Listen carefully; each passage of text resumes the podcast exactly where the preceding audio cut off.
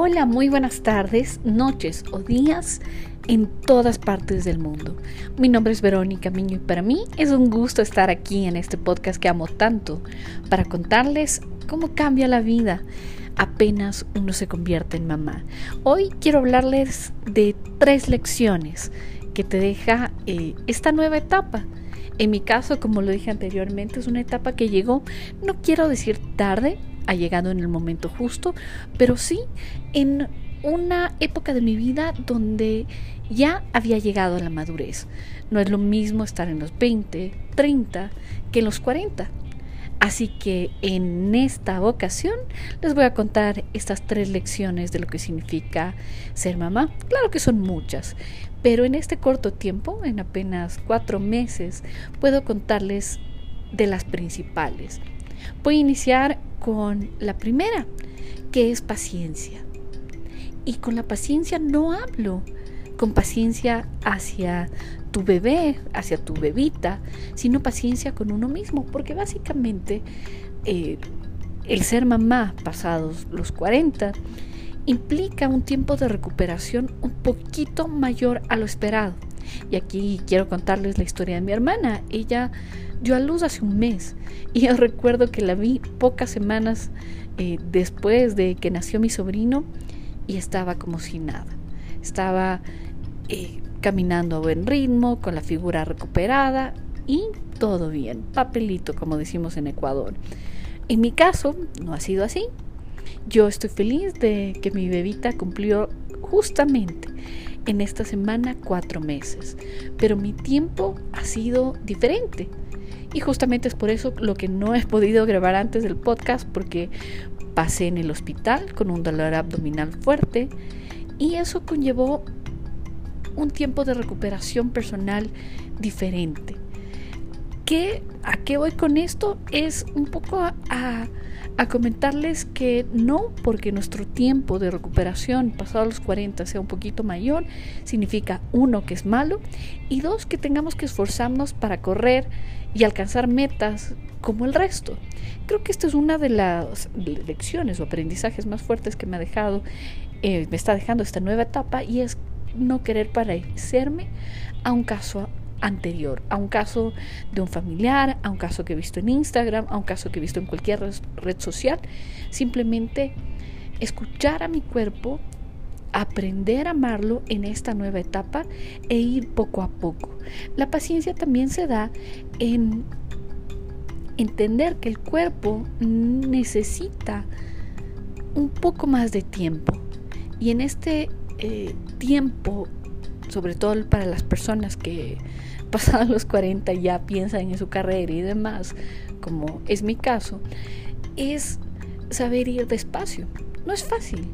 Mucha gente te habla de lo valioso que es dar pasos agigantados y una, sobre todo si fue una mujer independiente, sabe lo que es correr pero saber detenernos, saber aceptar que todavía uno no está lista para la maratón o estás lista para un kickboxing, para una simple sesión de yoga, para hacer sentadillas y volver a pararte, no es fácil. Hay que tener el suficiente amor propio y entereza para decir no importa, ya llegará el tiempo.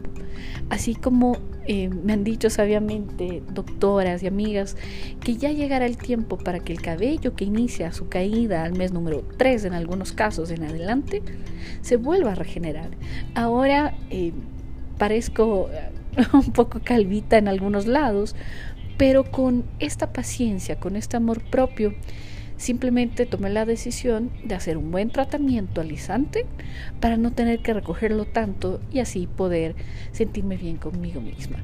Eso forma parte de la paciencia más allá del tema estético, pero lo importante es saber tomar estas cosas de manera personal, un día a la vez, y aceptar que el cuerpo volverá volverá a su ritmo, pero en el tiempo en el que estemos listas. Si no, ojo, por querer acelerarnos, no quisiera que les pase lo que les cuento, que es tener una estadía en el hospital un fin de semana por simplemente no respetar los tiempos de recuperación. En la segunda enseñanza hablemos del buen uso del tiempo. Con esto, no quiero irme en contra de lo que la gente bromea que es duerme mientras tu bebé duerme.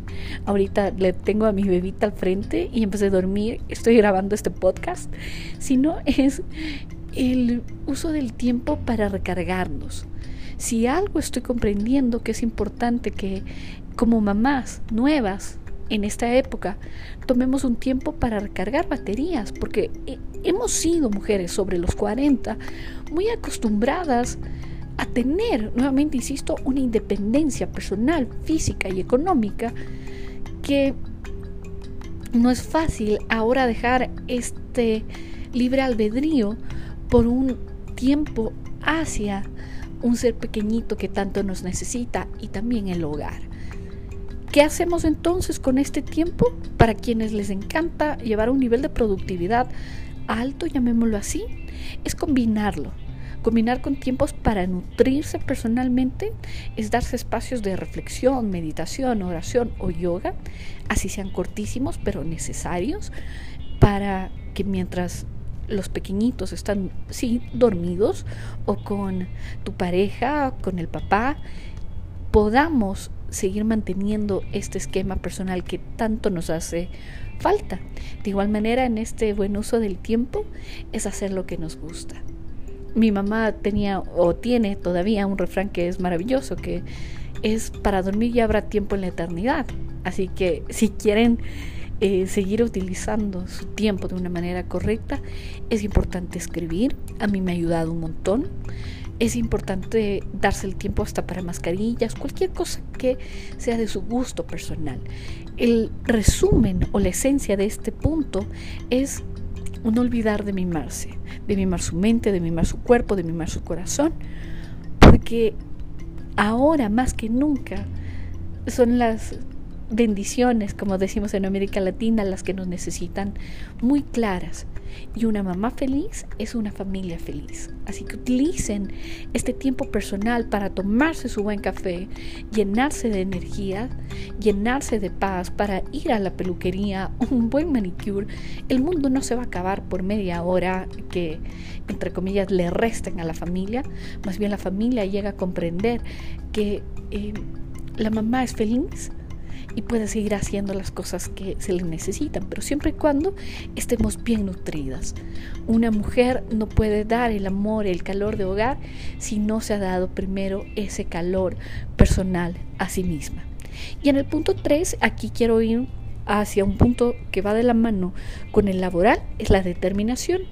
Quiero ampliar este tema en otro capítulo, pero Debo contarles que mi regreso al trabajo no fue precisamente con flores, porque yo trabajo muy cercana al ámbito político y apenas volví de mi etapa de lactancia quisieron votarme.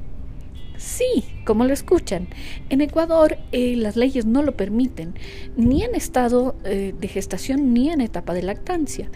Pero bueno, así es la vida. Y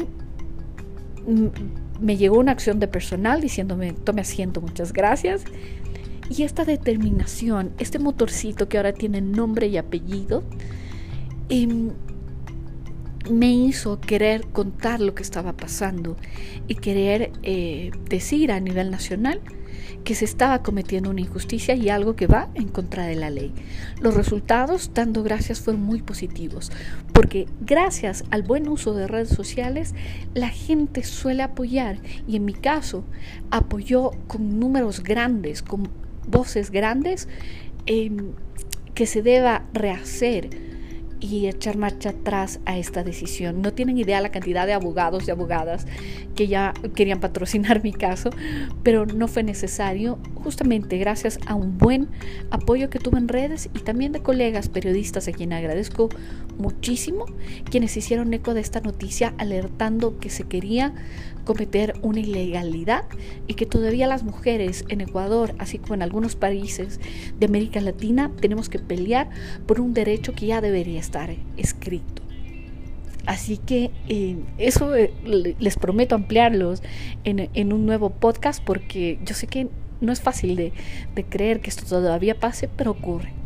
Todavía no es fácil ser mujer en América Latina, querer trabajar, querer ser productiva y ser mamá. Parece como si fueran dos cosas diferentes, pero no lo son. Eh, una mujer no cambia, se amplía cuando tiene una bebita amplía su capacidad de amor, su capacidad de tiempo, su capacidad de liderazgo y amplía su capacidad de querer nutrirse y dar pasos mucho mejores. Así que con estas lecciones hermosas las invito a seguir conmigo como siempre en este podcast. Les agradezco un montón por esta comunidad que sigue creciendo. Yo lo había llamado a este espacio como Mañanas Poderosas.